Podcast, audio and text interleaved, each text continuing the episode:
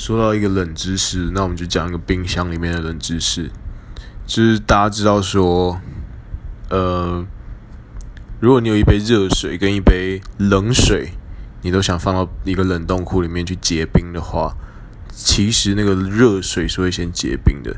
那这乍听之下有点违反你的物理常识，就是你会想说，啊，它要先花时间才可以，它要先花时间变冷，然后它才会再结冰。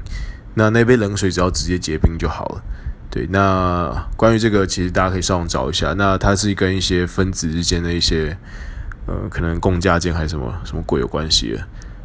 对，我也不是很懂，但这应该算是冷知识吧。